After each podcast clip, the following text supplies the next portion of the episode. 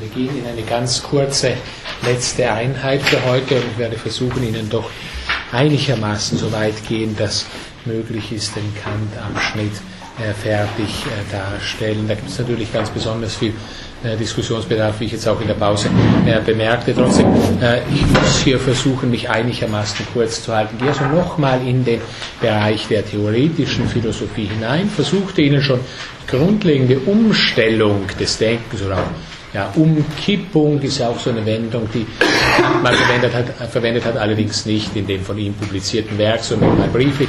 Also Umkippung der Szene des Denkens, die mit dem Beginn von Transzendentalphilosophie jedenfalls für Kant äh, verbunden ist. Grundsätzlich wichtig, also dass sie die wesentliche Differenz, nicht irgendwie nur so untergeordnet, sondern wesentliche Differenz zwischen transzendentalphilosophischem und metaphysischem bzw. auch erkenntnistheoretischem Denken äh, zur Kenntnis nehmen. Ich komme noch zu einigen, ja, natürlich auch noch riesen Themen, was die kantische Philosophie angeht, aber Themen, die ich hier nur in Kürze machen kann.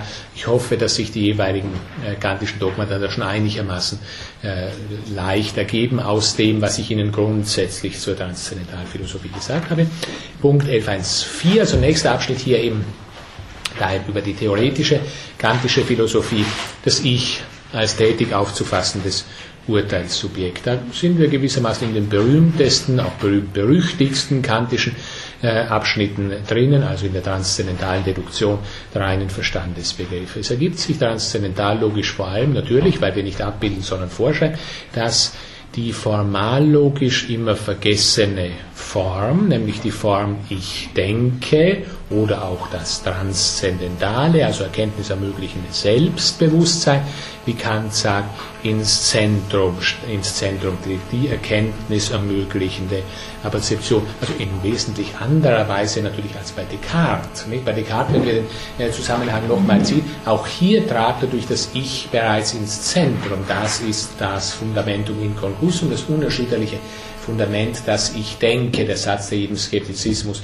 trotz auf den alles weitere aufgebaut werden muss, was wir in der Folge sehen. Nur dieses Ich denke ist natürlich kartesisch ja nur ganz anfänglich als ein tätiges gefasst. Also wir würden sagen, es ist mehr eine formale Vorordnung. Erster Schritt ist für uns zwar das Ich denke, ich bin. Aber es folgt das Übrige nicht daraus. Während bei Kant haben wir nun das Ich denke als schlechthin handelndes Welt hervorbringen, also nicht nur formale Vorordnung, sondern in Platten sehen, naja, zunächst mal muss da ein Ich da sein, wenn überhaupt Bewusstsein und Erkenntnis von Gegenständen da sein soll, so formal vielleicht Begleitungsfunktion des Ichs im Verhältnis zu seinen Gegenständen oder zu seinen Vorstellungen. Überhaupt nicht. Sondern dieses Ich ist formendes, ist tätiges Ich, das hervorbringend, was dafür es sein können soll.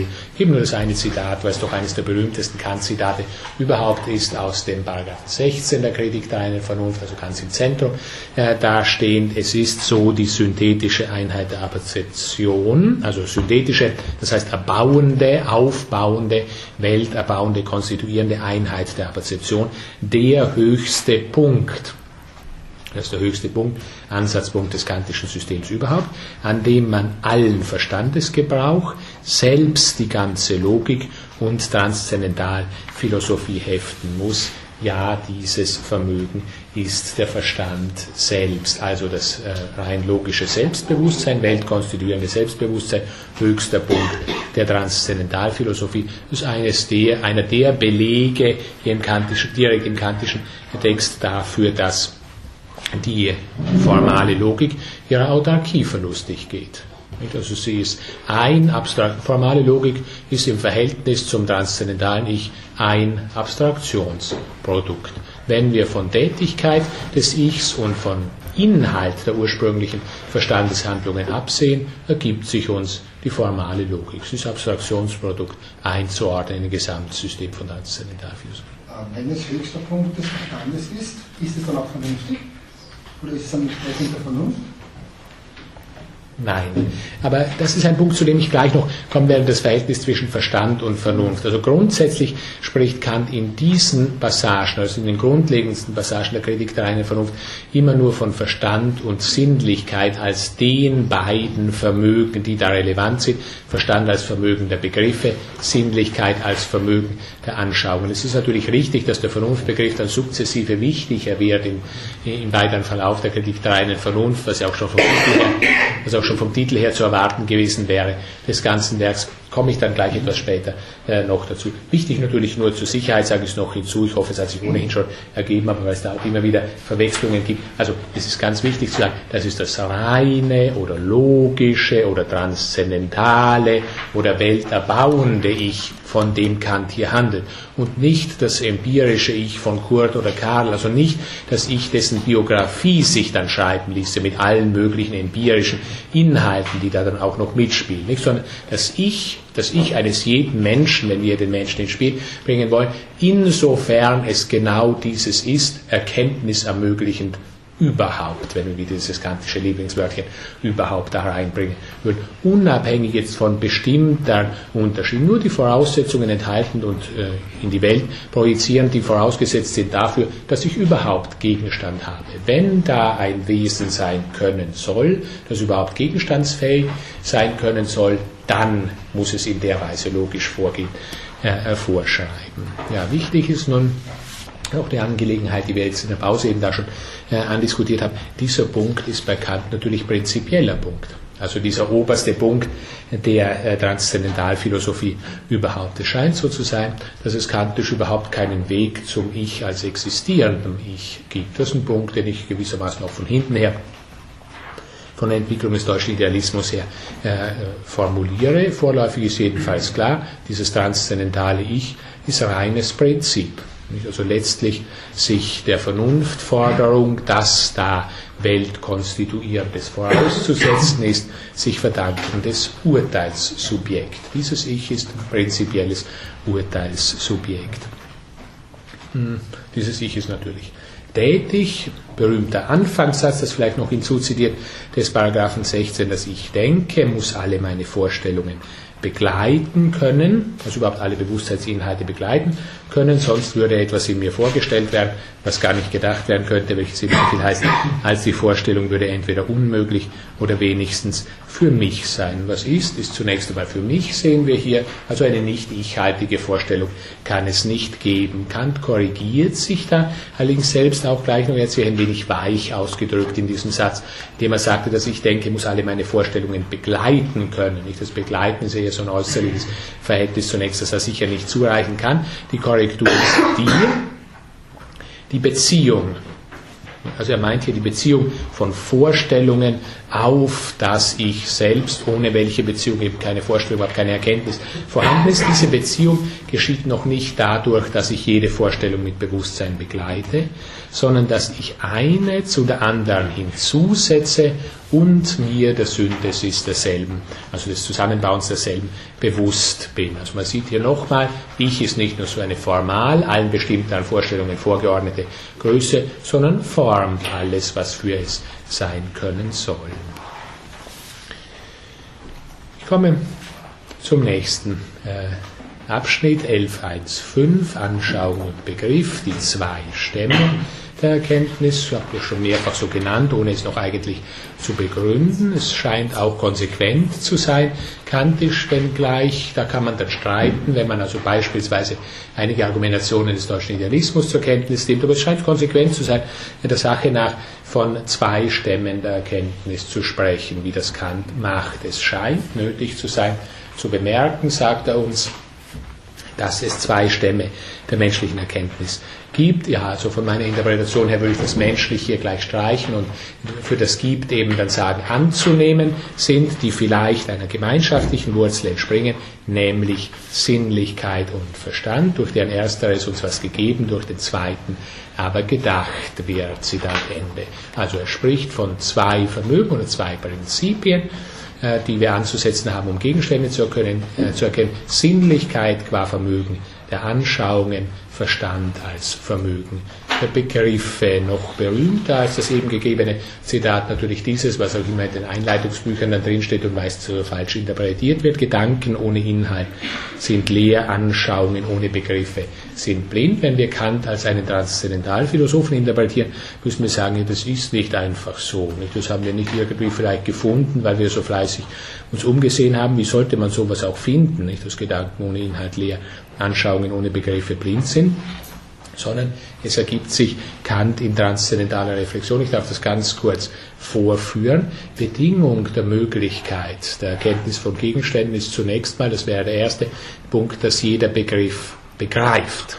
Also aktiv ist, auf das Aktu weist Kant hier immerhin, also als Aktu begreifend gefasst wird. Nicht? Begreift er nicht, also ist das Ich nicht als Verstandestätigkeit oder Handlung, in dieser oder jener Kategorie ist gleichweise der Weltformierung tätig, dann ist kein Gegenstand da. Und dieses Begreifen jetzt, und damit machen wir den Schritt hin zu diesen zwei Stämmen der Erkenntnis, dieses Begreifen, dass der Begriff ist, impliziert kantisch einen demselben, nämlich den Begriff andern, ihm gegenüberstehenden Inhalt. Warum? Für sich genommen ist der Begriff ja als natürlich zunächst mal formal logischer Begriff. Ich sprach von der kantischen transzendentalen Logik als Selbstreflexion formaler Logik. Für sich genommen ist der Begriff als formal logischer leer. Und der reine, Verstandesbegriff, und der reine transzendentallogische Verstandesbegriff ist nichts anderes als der formallogische als Tätigkeit ausgedrückt. So wie, das, wie wir das zuvor vor der Pause bereits hatten, der Formallogik sind die Gegenstände bereits gegeben. Sie fragt nach der Verknüpfung der Gegenstände. Die transzendentale Logik, die aber natürlich hinter eine ganz andere Logik sein kann. Nicht so schizophren sind wir auch wiederum nicht, dass wir zwei Ich oder zwei Formen von Verstand nebeneinander hätten. Der transzendentalogische ist nur der dem formallogischen Verstand vorausgesetzte gleiche Verstand in Tätigkeit. Wir haben Verstandeshandlungen immer schon stillgestellt. Das ist leichter nicht? und verwenden dann diese schon ruhenden, stillgestellten Begriffe, kleben sie irgendwo drauf auf die Gegenstände, die wir auch produziert haben. Ursprünglich aber ist die Tätigkeit, nicht die Ruhe ist in diesem Fall oder das, das Statische ist das Produkt. Also Begriff als transzendentallogischer ist der formallogische als Tätigkeit ausgedrückt. Eben deswegen, weil er derselbe wie der formallogische, nur tätig ist, inhaltsfrei, inhaltslos. Daher muss er, wenn er was begreifen können soll, seinen Inhalt von einem ihm gegenüberstehenden Vermögen bereitgestellt kriegen. Also müssen wir den Verstand als Vermögen der Begriffe anderes Prinzip gegenüberstellen, auf das der Verstand, wie sich Kant immer wieder mal schön ausdrückt, auf das der Verstand notwendig angelegt bzw. Äh, bezogen ist. Und dieses zweite Vermögen ist die Sinnlichkeit als Vermögen der Anschauungen. Nur im allerdings diskreten Zusammenkommen beider, also dass da nicht eins ins andere überfließt, äh, im, nur im Zusammenkommen beider kommt es zur Erkenntnis von Gegenständen. Nicht, dass diese beiden Vermögen gegeneinander andere bleiben müssen, hat Kant etwa dann auch immer wieder in diesen Wendungen, die Anschauung muss dem Begriff untergelegt werden, darf in denselben nicht einfließen. Wird sie untergelegt, da ist ein Gegenstand für mich, ansonsten ist alles Luftfechten. Man kann also sehen, also in der kantischen Terminologie Luftfechten, man kann so, glaube ich, sehen, dass die zwei Stämme der Erkenntnis nicht Befundstücke sind, sondern gesetzte Stämme, also aus bestimmten transzendentallogischen äh, Erfordernissen heraus so angenommen. Ich komme in den Punkt 11.1.6, Raum und Zeit. Dazu noch äh, ganz kurz natürlich auch nicht der Gewichtigkeit des Themas angemessen, nachdem also Kant sicherlich eine ganz große Stelle in der Geschichte von Raum und Zeit, äh, also der Bestimmung in Raum und Zeit einnimmt. Raum und Zeit, Kant interpretiert sie als folgendes, nämlich als Ordnungsschema. Da keine sogenannte Realzeit, auch nicht eine naiv vorgestellte Idealzeit, sondern Raum und Zeit sind Ordnungsschema. Da auch diese beiden reinen Anschauungsformen sollen nicht einfach Befundstücke sein, sondern, wie ich zuvor schon vor der Pause äh, zu argumentieren versucht habe, wir benötigen eine a priorische Seite auch an der Sinnlichkeitsseite unserer Erkenntnis. Ähm, Raum und Zeit gehören zum Erkenntnisstamm. Sinnlichkeit sind aber nicht bestimmtes Anschauliches als solches, sondern Ordnungsformen, in denen, so Kant, in denen alles stehen muss, was dann eben für uns sinnlich auffassbar sein können soll. Das gilt allerdings vollständig pauschal nur für die Zeit. Nicht? Also da, so ein Hintereinander-Schachtelungssystem, als das sich Kant das vorstellt. Es muss nicht alles, was für uns sinnlich auffassbar ist, zugleich auch im Raum stehen. Es kann auch nur in der Zeit stehen. Das ist zum Beispiel der Fall, wenn wir introspektiv uns mit inneren Bildern beschäftigen, äh, die Dinge, die nur vor dem inneren Sinn, nicht vor dem äußeren Sinn gegeben sind. Also, Sinnlichkeit ist dem Verstand anderes, gegenübergestelltes Prinzip und ohne Sinnlichkeit ist Erkenntnis unmöglich. Daher benötigen wir reine prinzipielle Formen der Sinnlichkeit und zwar nicht begriffliche, sondern anschauliche. Also auch die Anschauung muss so an ihr selbst prinzipialisiert werden. Ansonsten würde von Seiten der Anschauung her die Erkenntnismöglichkeit fraglich. Raum und Zeit gibt es also nicht. Für Kant wäre es letztlich eine vollständig naive Auffassung davon, geben oder sein zu sprechen. Es gibt sie weder als sogenannte wirkliche Wesen, was Kant mal als eine Option vorstellt, wirkliche Wesen, also metaphysisch in einem ernstzunehmenden Sinne substanzielle Wesen ist damit wohlgemeint, noch auch als subjektiv wirkliche Wesen, vielleicht in den Tiefen unserer Seele oder sonst wo zu Hause, sondern sie sind erforderliche Ordnungsschemata. Ich komme zum Punkt 11.1.7 kurz zu Ursache und Wirkung, auch in diesem Zusammenhang, ja.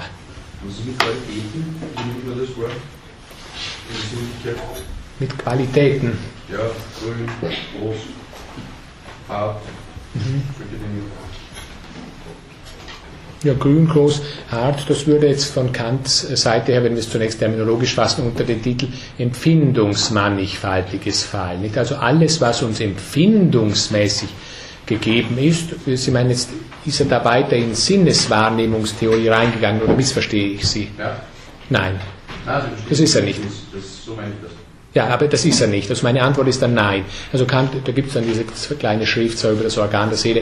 Äh, da würde er sich natürlich in Schwierigkeiten reinbegeben, wenn er bestimmter sinnesphysiologisch argumentieren würde. Solange er rein transzendental philosophisch prinzipiell spricht, spricht er einfach von Empfindungsmannigfaltigen. Nicht das Empfindungsmannigfaltige eben, das Rot, Blau, Grün, unsere Sinnlichkeit oder unsere Empfindung, was dieser eben eine ja, Gegebenheit ist. Dieses steht für uns immer schon in raumzeitlichem Gesamtrahmen und wird immer schon auch verstandesmäßig überformt. Also es ist nie so, dass wir einfach sagen könnten, es ist uns braun eine Gegebenheit beispielsweise. Also die aposteriorische Seite der Sinnlichkeit, die eben blau, grün, laut und diese Dinge, die muss immer schon in diesen Formen raumzeitkantisch drinstehen. Sonst wäre sie für uns nicht auffassbar. Aber Sie, Sie, meinen jetzt, ob Kant versucht hat, zum Beispiel das Gegebensein von Blau oder Grün jetzt gerade abzuleiten. Genau. Ja, das hat er nicht versucht. Das, nicht, also das würde auf einen Versuch hinauslaufen, den Kant nicht unternommen hat, den man natürlich gewissermaßen von nationalistischen Voraussetzungen her, also wenn man zum Beispiel von Descartes her die Sache betrachtet, schon vielleicht für interessant halten würde, also nämlich den Versuch, den Unterschied zwischen a priorischem und a posteriorischem aufzuheben. Das ist bei Kant nicht der Fall. Also es gibt Inhalte, und zwar in Bezug auf jeden Gegenstand, den wir erkennen, Inhalte, die ja, wir nicht a priori, nicht irgendwie ableitend aus dem Ich erreichen. Was ich immer erreiche, ist die Konstitution des Gegenstandes in seiner Gegenständlichkeit und auch notwendige Relationen, in der er drin steht. Aber nicht bestimmte Größe, bestimmte, schon, dass es sich um was Quantitatives handelt, zum Beispiel. Also alles, was in Raum und Zeit steht, ist auch quantitativ fest, fassbar, aber nicht diese bestimmte äh, Größe beispielsweise.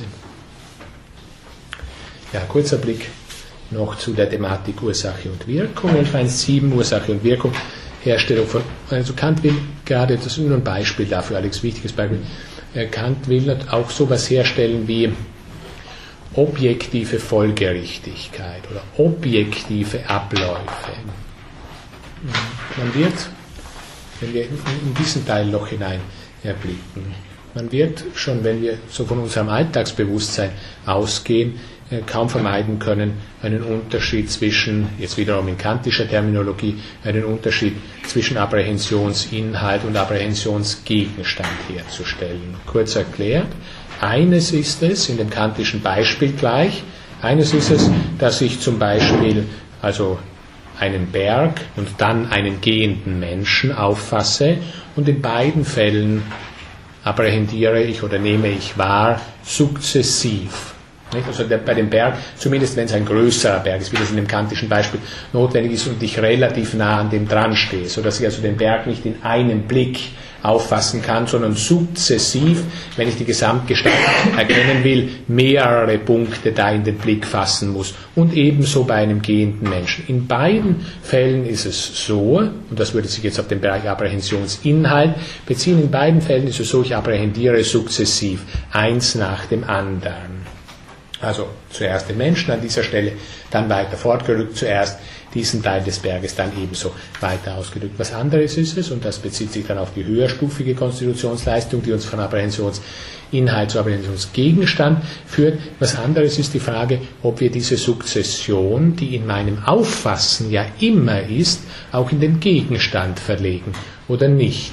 Oder warum im einen Fall ja und im anderen Fall nicht? Wie kommen wir dazu, von objektiver Abfolge zu sprechen? Wir müssen ja vom Subjekt, von uns als Ich ausgehen und wir apprehendieren in beiden Fällen sukzessiv. Warum meinen wir also nur im einen Fall eine Objekt, oder wie ist das möglich, dass wir uns da mit allgemeingültigem Anspruch sagen können, im einen Fall bei dem gehenden Menschen haben wir es mit einer objektiven Folgerichtigkeit oder Abfolge zu tun, die ist nicht nur in meinen in meinem Wahrnehmen, in meinen Apprehensionen, sondern die ist auch objektiv da und im anderen Fall aber meinen wir das nicht. Ja, auch dieser Unterschied jetzt kantisch ist nichts Gegebenes. Abfolge ist kantisch in unserem Auffassen nie Gegebenes, sondern immer Hergestelltes wie stellen wir sowas wie objektive und den Unterschied zwischen subjektiver und objektiver Abfolge her? Ja, durch das Vorschreiben, die haben zwar noch weitere Funktionen, aber ich hänge es jetzt mal auf das ein, durch das Vorschreiben der Kategorien Substantialität und Kausalität, also zwei der zwölf kantischen äh, Kategorien. Durch das Vorschreiben dieser beiden Kategorien vor den, wie Kant sagt, Apprehensionsinhalt, also durch das, was zunächst mal in Anschauung gegebenem Empfindungsmannigfaltigen bereits enthalten ist, wird dieser Inhalt als kantisch Apprehentionsgegenstand bestimmt. Erkenntnis ist als Vergegenständlichung und als Bestimmung oder weitere höherstufige Bestimmung anzusehen. Als Resultat haben wir dann also etwa einen Berg als Gegenständlichkeit vor uns in Bezug auf den wir unsere Auffassung ebenso gut unten wie oben beginnen lassen können, hier wie dort rechts wie links. Als Resultat haben wir im anderen Fall, wenn wir nicht die Kategorie Substantialität, sondern die Kategorie Kausalität vor das Erscheinungsmannigfaltige schreiben, wie Kant sagt, oder eben das Mannigfaltige entsprechend formieren. Im anderen Fall aber ist es so, dass bei der Gegenständlichkeit gehender Mensch das eben nicht gilt, dass die Reihenfolge unserer Auffassungen umkehrbar ist. Hätten wir nicht zuvor im Sinn dieser beiden Verstandeshandlungen gehandelt, Substantialität und Kausalität, so wären solche Resultate undurchsichtig. Also in welchem Fall man von objektiver oder in welchem eben nur von subjektiver äh, Abfolge sprechen könnte, müsste. 11.1.8 Kategorien und Ideen, Verstandes- und Vernunftforderung. Kommen wir also zu dem Wörtchen Vernunft dass da im Titel der Kritik der reinen Vernunft drin, äh, drin steht, so schwierigerweise, nicht? Wie muss man den Titel wirklich interpretieren? Ist das ausschließlich Genitivus objektivus oder auch Genitivus subjektivus? Wenn der Kritik der reinen Vernunft die Rede ist, ist es notwendigerweise beides. Inwiefern ist eine solche, wenn es auch Genitivus subjektivus sein sollte, nicht? Was da der Genitiv im Titel dieses Werks bedeutet, inwiefern ist eine solche Selbstuntersuchung von Kant denn überhaupt möglich? Erkenntnis im strengen Sinn ist es jedenfalls mit Sicherheit nicht, wenn wir von Selbstuntersuchung davon sprechen. Also Schwierigkeiten, die da drin enthalten sind. Ich komme so kurz, die Frage vorher jetzt auch schon äh, angedeutet, noch zu der Bestimmung Vernunft, zum Unterschied Verstand und äh, Vernunft. Für Kant geht es immer um die Erstellung von Bestimmtheit, von bestimmten Gegenständen, wie wir gesehen haben. Bestimmte Gegenstände, eben widerspruchsfreie Gegenstände. Die Gegenstände müssen ziemlich bestimmt gefasst werden. Wir müssen etliches machen, auf das wir widerspruchsfreie Gegenständlichkeit herstellen. Dies ist erforderlich. Kantisch, das wissen wir bereits. Jetzt geht es aber Kant nicht nur, und diesen zusätzlichen Schritt müssen wir jetzt noch machen in der Konstitution äh, von Wirklichkeit. Jetzt geht es aber für Kant nicht nur um Bestimmtheit von Gegenständen, sondern auch um Bestimmtheit von Urteilen über Gegenstände. Also eine etwas höherstufige, komplexere Angelegenheit. Wenn wir zu widerspruchsfreier Weltauffassung kommen wollen, kritikfester Gegenstandserkenntnis, müssen auch unsere Urteile über Gegenstände bestimmt werden. Und dazu nun ist es nach Kant erforderlich, ja, dass der Verstand, das ist allerdings schwierig auszudrücken in seiner Terminologie, dass der Verstand in gewisser Weise sich selbst transzendiert, sich selbst verlässt oder sich von seinem, genauer gesprochen, von seinem direkten Bezogensein auf Anschauliches löst und solcher Art Vernunft wird. Ähm, wichtig ist grundsätzlich, bleibt es bei diesem Dualismus zwei Stämme der Erkenntnis. Sinnlichkeit und Verstand, die beiden müssen zusammenarbeiten.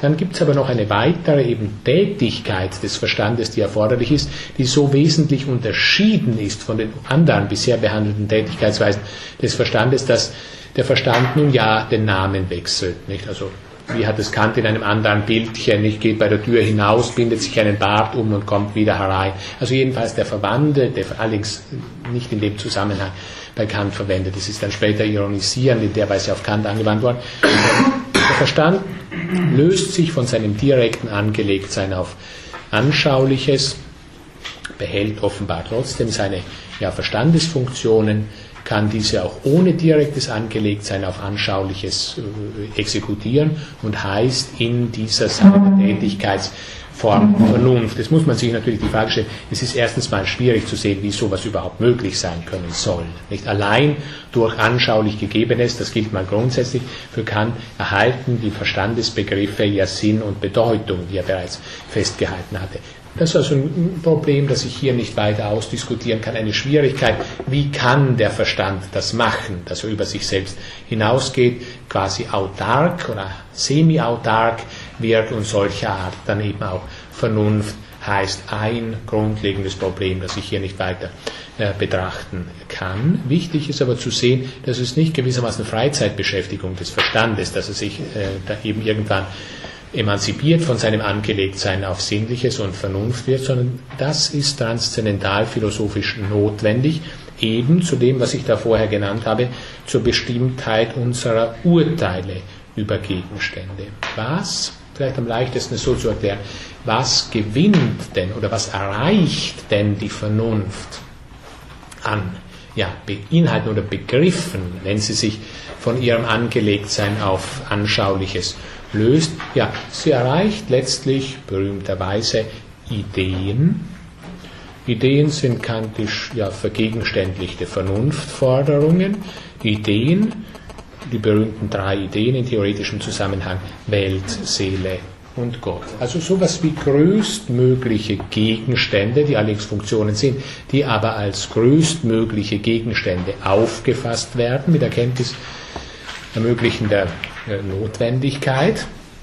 Nur, so Kant, von diesen größtmöglichen Ideen und größtmöglichen Inhalten her können wir jedes Urteil über einen Erscheinungsgegenstand als bestimmt ansehen. Und man muss sich das vielleicht ganz platt zunächst so vorstellen, also wenn ich nur so im Einzelnen jeweils Gegenstände bestimmen würde, hier dieses Tischchen, dort einen Menschen, dort irgendeinen Baum oder sonst was, die nicht in bestimmterem Zusammenhang sehen würde, so würde ich nicht zu so etwas wie einer ja, objektiv auffassbaren Wirklichkeit kommen. Darüber hinaus führt mich beispielsweise schon die Kausalität, die ja Zusammenhänge zwischen mehreren Gegenständen herstellt, letztlich aber eindeutig auch von dem jeweiligen Raum, den die Gegenstände einnehmen, bestimmbar und auch die jeweiligen Gedanken einnehmen her, bestimmbar sind die nur, wenn wir zugleich von oben her kommen, also von diesen Ordnungsfunktionen von einem Insgesamt her. Erst wenn ich ein Insgesamt habe, kann, oder erst wenn ich ein Ganzes habe, wenn es vielleicht noch leichter ist vom Gedanken des Ganzen und der Teile her,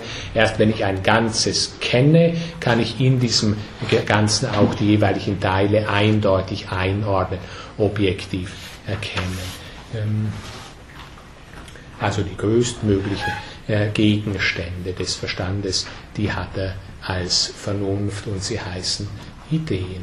Wird also beispielsweise von Welt gesprochen, dann wissen wir jetzt zum Beispiel mit Kant, falls wir dieses akzeptieren sollten, dass das etwas ist, worauf Vernunft notwendig schließt, nämlich mit der transzendentalen Notwendigkeit der Bestimmtheit unserer Urteile über Anschauungsgegenstände. Welt ist also, ein, ist also kein Gegenstand natürlich, sondern ein Insgesamt als Bezugsrahmen unserer Urteile über Erfahrungsgegenstände. Sowas brauchen wir. Daher ist es zu setzen. Kant äh, spricht diesbezüglich auch von Gegenstand in der Idee, was also Kant seiner eigenen Intention und Selbstinterpretation nach macht, wenn er über Welt, Seele und Gott spricht, ist dieses erhebt Verwechslungen von Funktion und Gegenstand auf. Sprechen wir von Welt, so haben wir eine erforderliche Handlungsweise von Vernunft ausgesprochen und nicht ein irgendwie objektiv äh, da und dort sonst. Ich bin bei dem letzten Punkt, den ich noch in Bezug auf die theoretische Philosophie Kantens anbringen möchte, der Punkt 11.1.9, Ding an sich. Nun, das ist ein ja, besonders stark umstrittener, vieles umstritten bei Kant, ein besonders stark umstrittener äh, Punkt seiner Lehre naja, also was soll Ding an sich äh, heißen? Wir werden das, das nächste Mal noch näher sehen, gleich in der Geschichte der Philosophie. Nach Kant haben sich Kritiker dann besonders stark auf diese Bestimmung äh, gestürzt, meinten also Kant hier einfach unkritisches Vorgehen vorwerfen zu können. Hm. Wozu muss Kant von einem Ding an sich sprechen? Was soll das sein? Wozu ist es erforderlich? Ist es noch was Transzendentalphilosophisches oder nicht?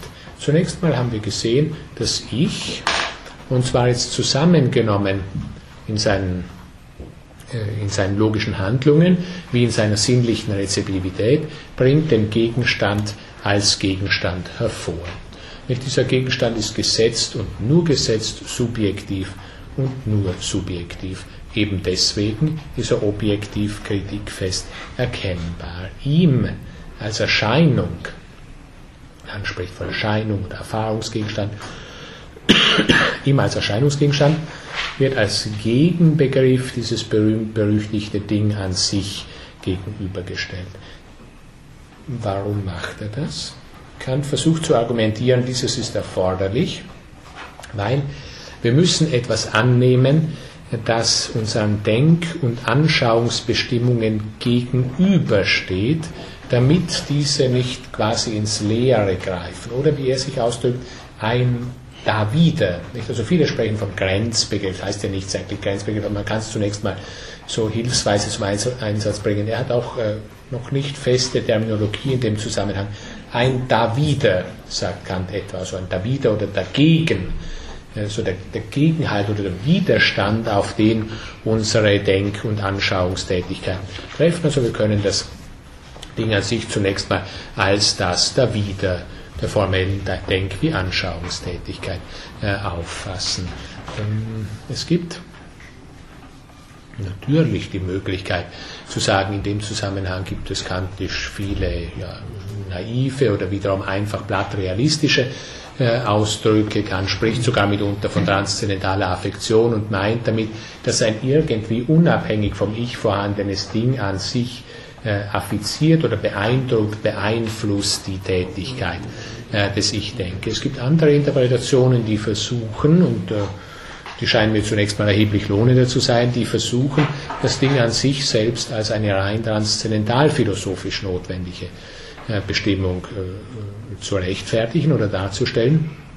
Beste Formulierung, die ich diesbezüglich bisher in der Literatur fand, eine tatsächlich hervorragende äh, Formulierung, das Ding an sich ist der in transzendentaler Hinsicht als transzendent gesetzte Gegenstand. Man kann sich natürlich die Frage stellen, ob das jetzt nur ein Spiel mit Worten ist, wenn man sich äh, so ausdrückt, aber es scheint hier immerhin äh, folgendes Bewusstsein da zu sein, also das Ich ist überhaupt das Weltkonstituieren. Das gilt zunächst mal in Bezug auf alles a priorisch Notwendige, das heißt alles dasjenige, was wir brauchen, auf das ein Gegenstand als Gegenstand vorhanden ist, nicht hingegen in Bezug auf die einzelnen empirischen Momente, also diese oder jene bestimmte Größe, die Farbe und dergleichen. Trotzdem aber ist es so, dass das alles Momente dessen sind, ja, was wir da konstituieren. Das muss einen Grund haben. Diesen Grund kann Kant natürlich nicht weiter angeben, weil er den Unterschied a priori a posteriori hat. Er spricht ihn daher als Ding an sich aus, in transzendentaler Hinsicht als transzendent gesetzter Gegenstand. Damit gehe ich in den Bereich der praktischen Philosophie bei Kant über. Letzter Punkt, den wir, ja, vermutlich letzter Punkt, den wir heute äh, machen können. 11.2 zur Grundlegung des Praktischen. Naja, die kantische Ethik ist also mit Sicherheit eine der einflussreichsten Ethiken, die es jedenfalls in der Gegenwart gibt oder die es überhaupt gibt, seit sie erschienen ist. Äh, auch die klugen Leute, die dann immer erzählen, wie häufig die Bücher verkauft werden und wie äh, viel sie anscheinend auch angeboten werden in der Veranstaltung, nennen ja immer die kantische Grundlegung zur Metaphysik der Sitten. Ich glaube, erst die am häufigsten gelesene äh, Ethik des 20. Jahrhunderts und vielleicht auch schon ein wenig äh, davor. Erster Punkt, den ich da nennen möchte, Erfahrungs, also es wäre 11.2.1, erfahrungsfreie Grundlegung. Es ist zunächst mal so, Kant handelt auch in der praktischen Philosophie weiter vom Ich, von dem allgemeinen, transzendentalen, philosophisch zu fassenden Ich, nicht von dem empirischen Ich, Menschensubjekt. Nun ist klar, wenn, und wir müssen natürlich hier immer sehen, Kant ist zwar in mehrfacher Hinsicht schizophren, aber es kann nicht so sein, dass unser praktisches und unser theoretisches Ich, wenngleich wir das vielleicht auch häufig in uns so erfahren, jedenfalls zwei völlig voneinander getrennte Iche sind. Von daher ist es schon deutlich, glaube ich, äh, wenn wir sagen, also dieses das Kant jetzt auch im praktischen Zusammenhang zum Thema hat, ist jetzt nicht ein Weltendchen, nicht oder was man sonst immer an bescheidenen Metaphern immer so gern zum Einsatz bringt im 19. und 20. Jahrhundert, sondern dieses Ich ist das weltkonstituierende Ich überhaupt. Also das kantische Ich tritt aus jeder Analogia Entis heraus, aus jeder Ordnung des Kosmos. ist nicht vielleicht eine Wirklichkeitsschicht und dann gibt es zwei drüber oder vielleicht noch zwei oder drei drunter. Hier findet es sich dann äh, ein, sondern steht also nicht irgendwo in einer seinsmäßig ontologisch aufzufassenden Ordnung drin, sondern ist ja das alle Ordnung erst konstituierende. Was alle Ordnung konstituiert, kann nicht einfach nur gleichermaßen Teil der konstituierten Ordnung sein. Hm, das bedeutet nun, also in gewisser Weise das Ich wird akosmisch natürlich bei Kant, was ja dann, glaube ich, eine Wendung ist, die erstmals Max Scheler in Bezug auf das kantische Ich sehr, sehr sinnvollerweise und richtig zum Einsatz gebracht hat. Ob er sie gleich gut in seiner eigenen Ethik zum Einsatz gebracht hat, wäre wieder eine andere Frage. Also ich wird akosmisch oder ganz platt ausgedrückt, das Ich als freies muss jetzt natürlich auch in einer anderen Weise als in der Tradition gedacht werden. Also mit der Revolution im Theoretischen ist natürlich auch eine im Praktischen, in der praktischen Philosophie verknüpft. Kant fragt in der praktischen Philosophie wiederum, also wenden wir jetzt die wenden wir jetzt die transzendentalphilosophische Grundfrage praktisch, fragt natürlich auch hier wiederum nach Bedingungen der Möglichkeit, und zwar Bedingungen der Möglichkeit freier dann wahrhaft freier und das heißt moralisch guter Selbstbestimmung. Was sind die Bedingungen der Möglichkeit dafür, dass ich von einer Handlung, Willensbestimmung, Charakterdisposition, Maxime und so weiter kritikfest sagen kann, sie wäre frei oder auch sie wäre gut. Kant hält zunächst mal fest, deswegen überschrieb ich das erste Kapitelchen so, wie ich das äh, machte. Kant hält zunächst mal fest, dass man in der Beantwortung der Frage nach dem Guten, mit dem sich ja die Ethik beschäftigt, nicht von bestimmten Inhalten Tugenden, Verhaltensweisen, Ansichten hinsichtlich des guten Lebens, äh, des Glücks, wenn wir diese Grundkategorie antiker Ethik auch noch nennen, ausgehen können. äh, sondern wir müssen offenbar erfahrungsfreie kantisch vorgehen. Ähm, das ist natürlich Kant, wenngleich es da auch Probleme gibt, ein hervorragendes Korrektiv zu vielerlei äh, dann späterem und gegenwärtigen. Kant sagt so, in Ansehung der sittlichen Gesetze, Sittlichkeit und Moralität sind gleichbedeutend, also das verwendet Kant äh, äh, austauschbar. Äh, also in Hinsicht der sittlichen Gesetze ist die Erfahrung leider, fügt er hier noch auf eine platte und populäre Weise in Klammern hinzu, die Mutter des Scheins weshalb es höchst verwerflich ist, die Gesetze über das, was ich tun soll, von demjenigen herzunehmen oder dadurch einschränken zu wollen, was getan wird. Nicht? Also abstimmen diesbezüglich und dann eben entsprechend äh, die moralischen Bestimmungen festsetzen. Nur sofern, noch ein etwas ausführlicheres äh, Zitat diesbezüglich, nur sofern äh, die Sittengesetze als a priori gegründet eingesehen werden, also als allgemeingültig und notwendig, Sie sehen den gewaltigen Anspruch, natürlich ist ja mal was Erfreuliches, dass also ein Ethiker daherkommt, der nicht von vornherein sich mehrfach bückt, sondern also mit äh, erheblichem äh, Anspruch auch an die Sache herangeht. Äh, nur also sofern das so ist, gelten sie als Gesetze, nämlich die äh, die Begriffe und Urteile über uns selbst und unser Tun und Lassen bedeuten gar nichts Sittliches, wenn sie das, was sich bloß von der Erfahrung lernen lässt, enthalten. Und wenn man sich etwa verleiten lässt, etwas aus der letzten Quelle zum moralischen Grundsatz zu machen, so gerät man in Gefahr der gröbsten und verderblichsten Irrtümer. Praktische Philosophie, in der praktischen Philosophie, also bedeutet das zunächst mal für Kant, wenn wir allgemeingültig und notwendig weiterhin argumentieren wollen, dürfen wir nicht auf Erfahrung zurückgreifen. Wie wird denn gehandelt? Völlig andere Ausrichtung natürlich als bei Hume, wie wir sehr leicht sehen. Nicht? Hume auf die menschliche Natur zurückgreifen, moralischer Sinn, diese zeigt das Nützliche, es ist im Allgemeinen schon richtig. Also wir können uns ethisch nicht dem anbequemen, was die Erfahrung zu lehren scheint, äh, die Leute, die Wissenschaftler, die Spezialisten, die Bioethiker oder andere. Von all dem muss zunächst abstrahiert werden, so kann. Also Distanzierung gegenüber der Alltagserfahrung ist natürlich notwendig, wenn wir auf allgemeingültige, auf a priorische Weise vorgehen wollen. Und was vor allem auch notwendig ist, das also noch darüber hinausführen, ist die Distanzierung ja, von jedem vorgehenden Wissen oder auch Nichtwissen über das, was die Natur des Menschen oder insgesamt was die Humanitas ist. Diesbezüglich die wichtig, äh, der wichtigsten Unterscheidung im Eingang der kantischen oder um in die kantische Ethik hineinzukommen, ähm, das ist bei Kant terminologisch nicht so klar, aber ich, ich vereindeutige es jetzt, die Unterscheidung zwischen Selbstverwirklichung und Selbstbestimmung. Wenn man von transzendentalphilosophischen äh, Gesichtspunkt auch so auf die Geschichte der Ethik blickt, so kann man die Empfindung haben, grundsätzlich buchstabieren die großen Ethiken der Tradition Freiheit als Selbstverwirklichung aus. Was heißt das? Freiheit als Selbstverwirklichung. Wir bestimmen zunächst, da gibt es natürlich ihre Unterschiede dann innerhalb der Tradition, aber ganz allgemein gesprochen, wir bestimmen zunächst mal, was das Wesen des Menschen ist. Humanitas, dann meistens das Wörtchen, das eben dafür steht Good. Das ist dann unterschiedlich, nicht wie wir wissen, was in der Humanitas drinsteckt. Und was dann ethisch gefordert ist, ist die eigentliche Verwirklichung dessen, was das Wesen des Menschen ist. Also der Mensch soll das sein, was er ist. Oder wirklich das sein, was er ist. Das würde Freiheit als Selbstverwirklichung heißen. Wenn der Mensch das Denkende, das vernunftbegabte Lebewesen ist, in der berühmtesten Definition des Menschen, die es gibt, also erste aristotelische Definition des Menschen, ja dann ist es auch so, dass er fleißig denken soll.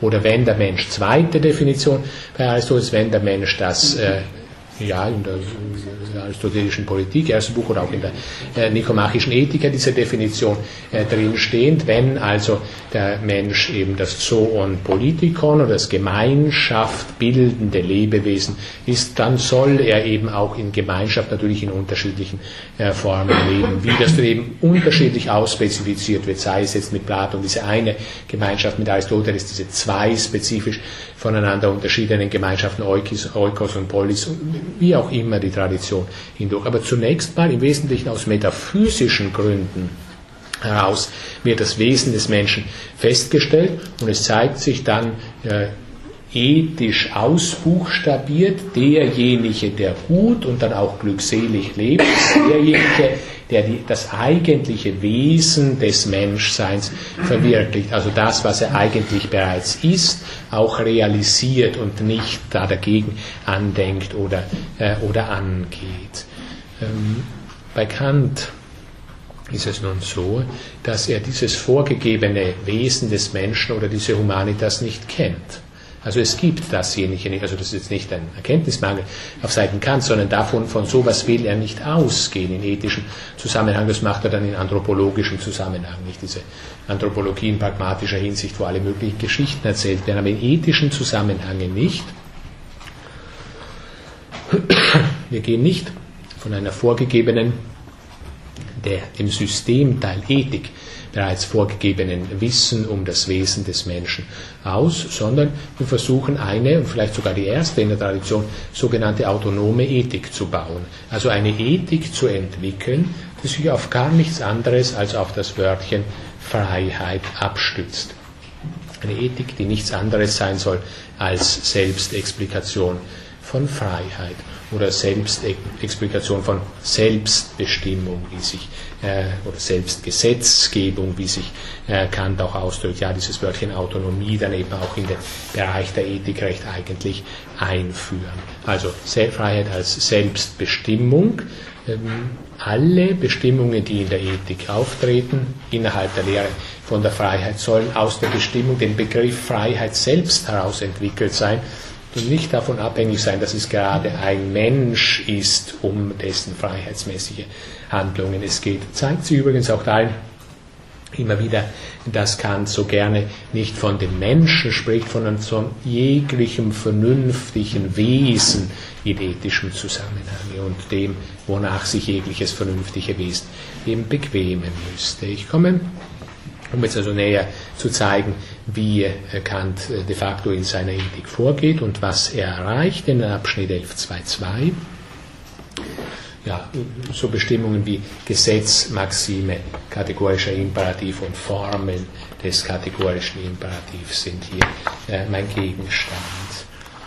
Kant unterscheidet also gleich im Ausgang seiner grundlegenden praktischen, ja, die nannte ich jetzt noch nicht, also die Grundlegung der praktischen Philosophie, die schreibt Kant in zwei Werken, in der Grundlegung zur Metaphysik der Sitten und in der Kritik der praktischen Vernunft. Diese beiden Werke bauen nicht aufeinander auf, sondern sie beginnen beide von vorn, also geben beide Grundlegung des Praktischen, wobei man allerdings natürlich noch hinzusagen muss, die Kritik der praktischen Vernunft führt weiter. Also sie hat noch einen Abschnitt, aber ja, einen Abschnitt, der gewissermaßen zeigt, dass die Ethik über sich selbst hinaus verweist am Ende dieses ethischen Werks. Die rein grundlegenden äh, Bereiche sind einander völlig entsprechend. Kant unterscheidet in seinen ethischen Grundlegungen zunächst mal, was praktische Grundsätze, also wir gehen weiterhin vom Ich aus, vom reinen Ich, reiner, äh, äh, ja, ja, also reiner Ichheit, wie wir sie im, im, theoretischen Bereich erreicht haben, reinem Denken. Und was nun praktisch relevant ist, also was die praktische Vernunft zunächst mal ausmacht, sind natürlich Grundsätze, praktische, also handlungsrelevante Grundsätze. Da unterscheidet er zunächst zwischen Maximen und Imperativen und unterscheidet dann weiter innerhalb der Imperative in hypothetische und kategorische Imperative, wobei hypothetische Imperative von ihm auch als Vorschriften und kategorische Imperative als Gesetze bezeichnet werden. Was sind Maximen? Das sind subjektive Grundsätze. Wenn wir es äh, kurz bestimmen, also in, in Maximen spricht ein Subjekt aus, was es für sich selbst, also für seinen eigenen Willen als gültig ansieht und dementsprechend beabsichtigt, was es aus bestimmten besonderen Gründen allgemein interessiert.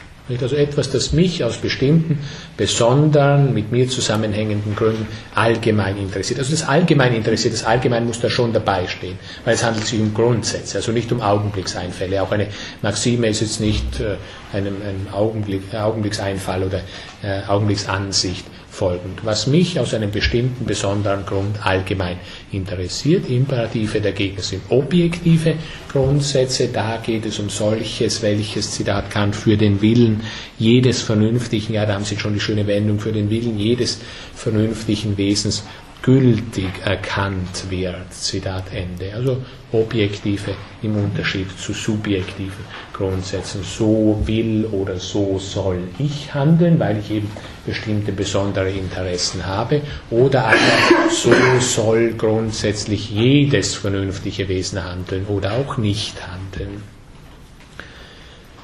Ja, also zunächst mal ist es, äh, das mal zunächst die Unterscheidung zwischen ähm, äh, zwischen äh, eben den subjektiven und den objektiven Grundsätzen. Nun ist der Wille, von dem Kant natürlich als Prinzip der Ethik spricht, praktische Vernunft.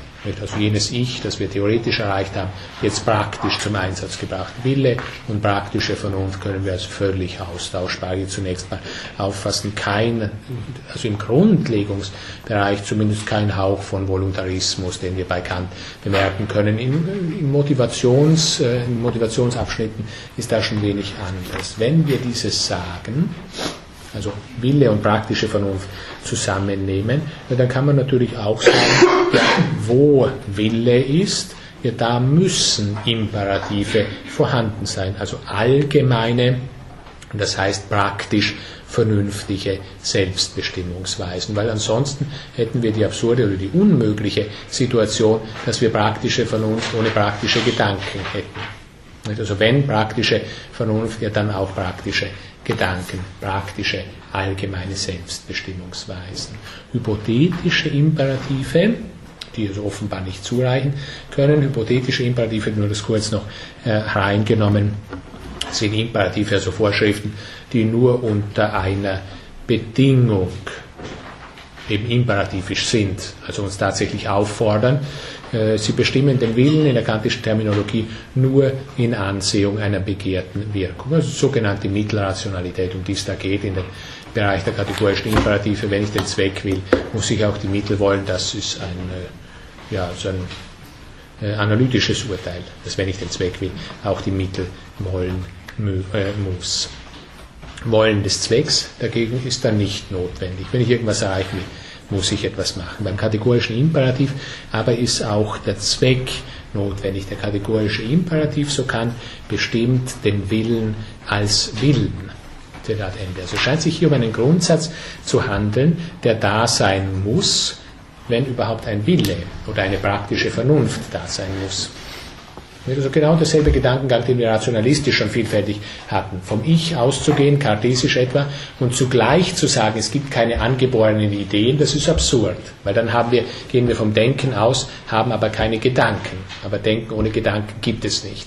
Jetzt gehen wir von dem sich selbst bestimmenden Ich aus, kantisch, ja, dann benötigen wir natürlich auch eine allgemein bestimmte Form, eine Handlungsweise dieses Willens. Sonst hätten wir Willen, also praktische Vernunft, ohne Möglichkeit praktisch zu werden.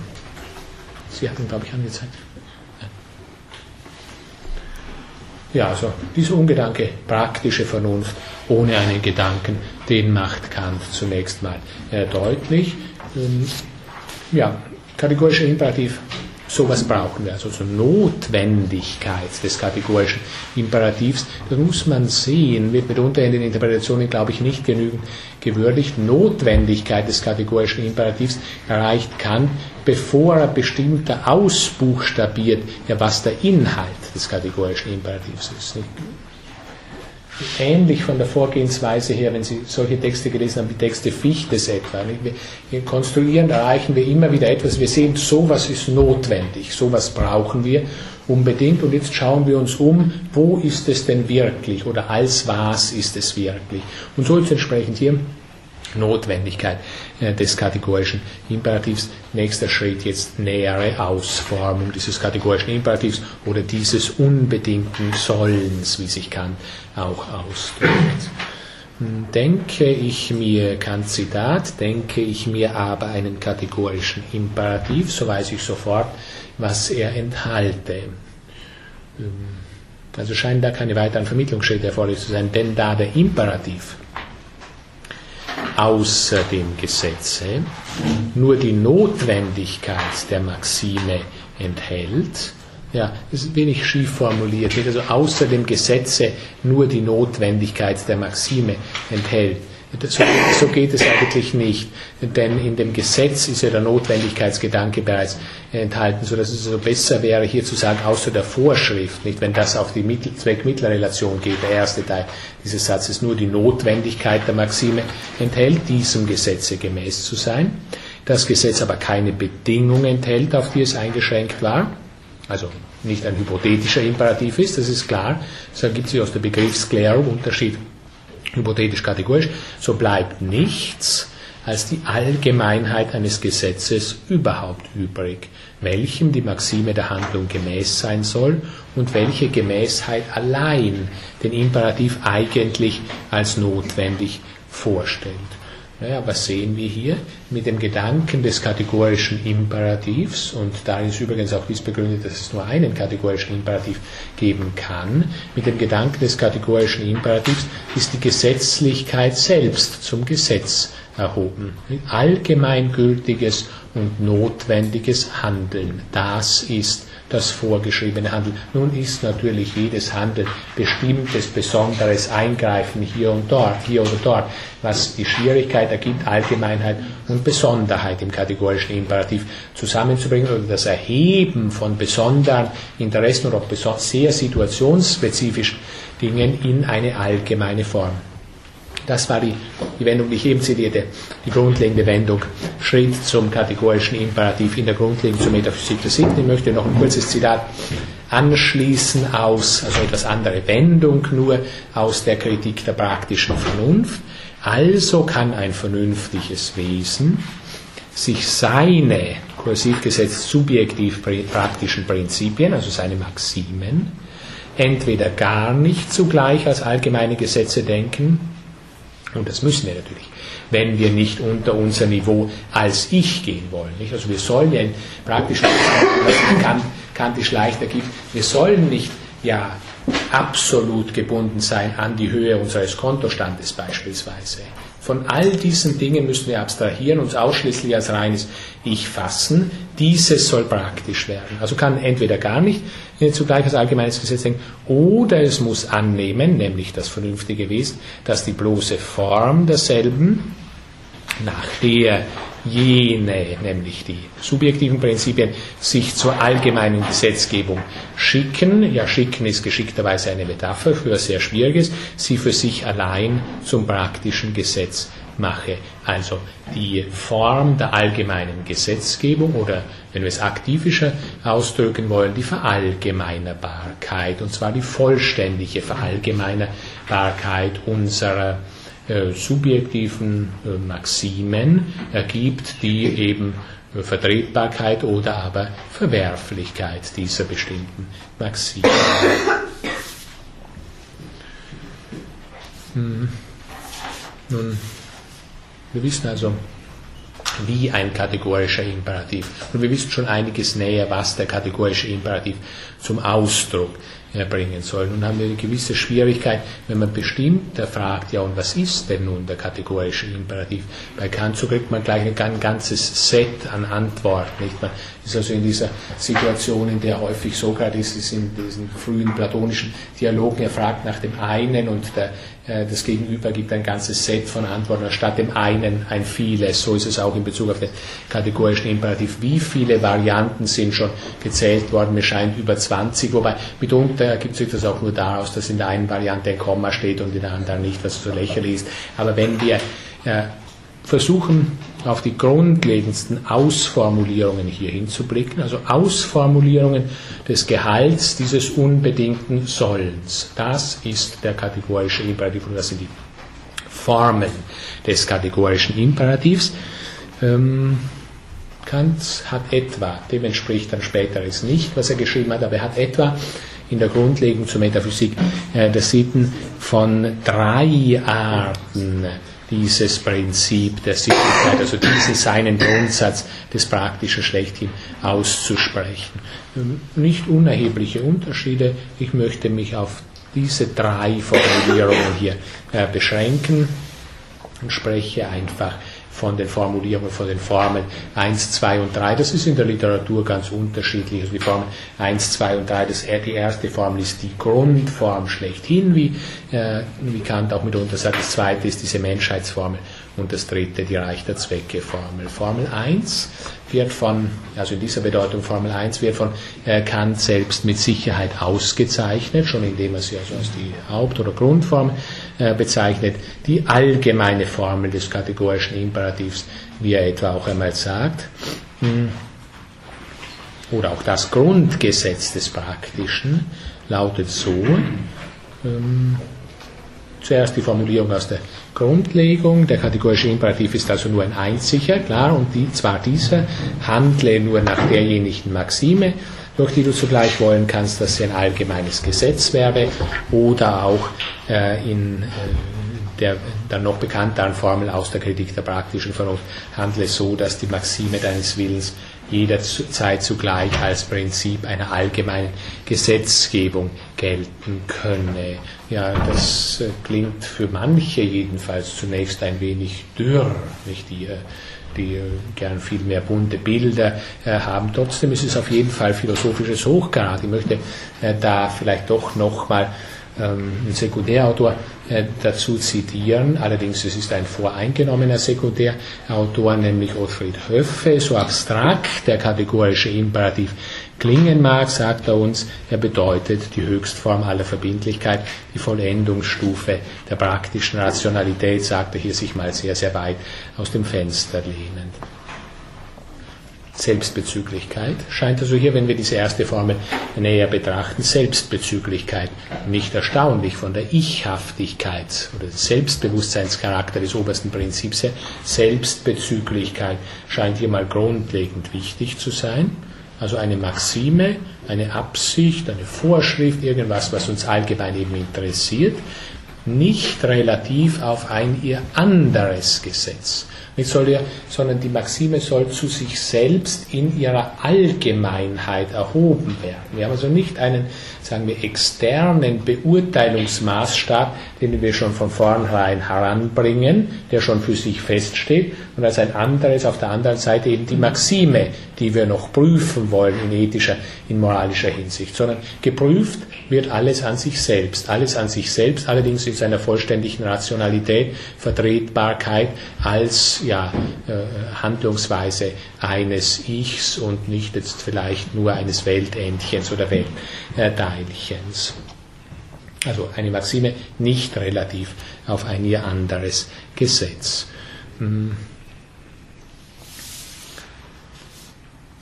Ja, natürlich haben wir äh, weiter enthalten in dieser äh, ersten Formel, dass wir uns dieses Gesetz, Erläuterung zu dieser ersten Formel, äh, dass wir uns dieses Gesetz geben und uns eo ipso diesem Gesetz unterstellen.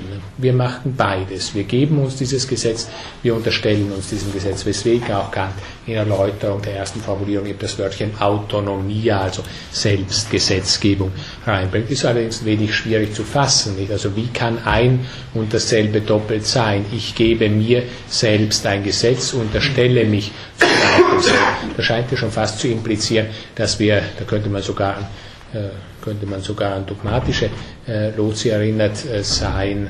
Also es scheint ja schon fast zwei Willen oder vielleicht sogar drei in Ich vorauszusetzen, was allerdings nach Kant nicht der Fall sein soll.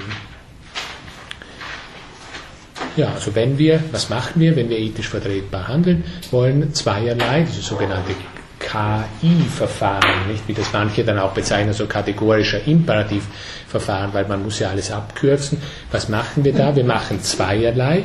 Erstens verallgemeinern wir eine Maxime, die wir haben, vollständig. Zweitens prüfen wir sie auf Widerspruchsfreiheit. Haben wir Widerspruchsfreiheit, dann haben wir moralische Vertretbarkeit äh, der entsprechenden äh, Maxime und haben wir Widerspruch, ja dann eben nicht. Also nur dieses eine Beispielchen hier gegeben, gebe ich ein bewusst unehrliches Versprechen, also ein Versprechen, bei dem ich schon zum Zeitpunkt des Abgebens des Versprechens weiß, dass ich es nicht halten werde, aus bestimmten Gründen heraus, Da stelle ich, wenn ich das jetzt auf seine moralische äh, Dignität prüfen will, mache ich da eine Max, formuliere ich eine Maxime und sage, ich mache es mir also zur Vorschrift, in allen in bestimmten Fällen, wenn mir das nützt oder wenn ich das für erfreulich halte, unehrlich, bewusst unehrliche Versprechen zu geben verallgemeinern wir dieses vollständig und sagen also, jeder soll als Gesetz das aussprechen, nicht? Jeder soll in bestimmten Situationen, wenn ihm das nützlich oder erfreulich ist, bewusst unehrliche Versprechen geben. Was resultiert? Die Institution, wenn das ein Gesetz ist, nicht die Institution des Versprechens löst sich auf, weil unter einer solchen Voraussetzung natürlich ein Versprechen unmöglich ist, weil niemand ein Versprechen ernst nimmt. Also eine solche Maxime vollständig verallgemeinert widerspricht sich selbst, hebt sich selbst auf, ist deswegen moralisch nicht vertretbar. Ich möchte noch kurz auf ja, ganz kurz abschließend die heutige äh, Einheit, die zweite und die dritte Formel äh, nennen, die ich vorher angedeutet habe, also die Menschheitsformel und dann die erreichter Zwecke Formel. Zweite Formel also handle so, dass du die Menschheit sowohl in deiner Person, nicht Sie sehen diese schwierigen Wendungen, die auch in Menschenrechtsbegründungen dann herangezogen wurden. Äh, warum ist es so etwas völlig anderes, wenn einem Tierchen und wenn einem Menschen der Kopf heruntergeschnitten wird? Also der Menschheit viel allgemeiner zu sein. Menschheit in deiner Person heißt sie. Handle so, dass du die Menschheit sowohl in deiner Person als in der Person eines jeden anderen jederzeit zugleich als Zweck, niemals bloß als Mittel brauchest. Diese Formulierung impliziert offenbar, dass es Daseindes gibt, das in einem absoluten Sinn Selbstzweck ist. Also impliziert sei Daseindes das Selbstzweck haft ist. Dieses Dasein ist nach Kant der Mensch oder genauer gesprochen jedes vernünftige Wesen. Warum?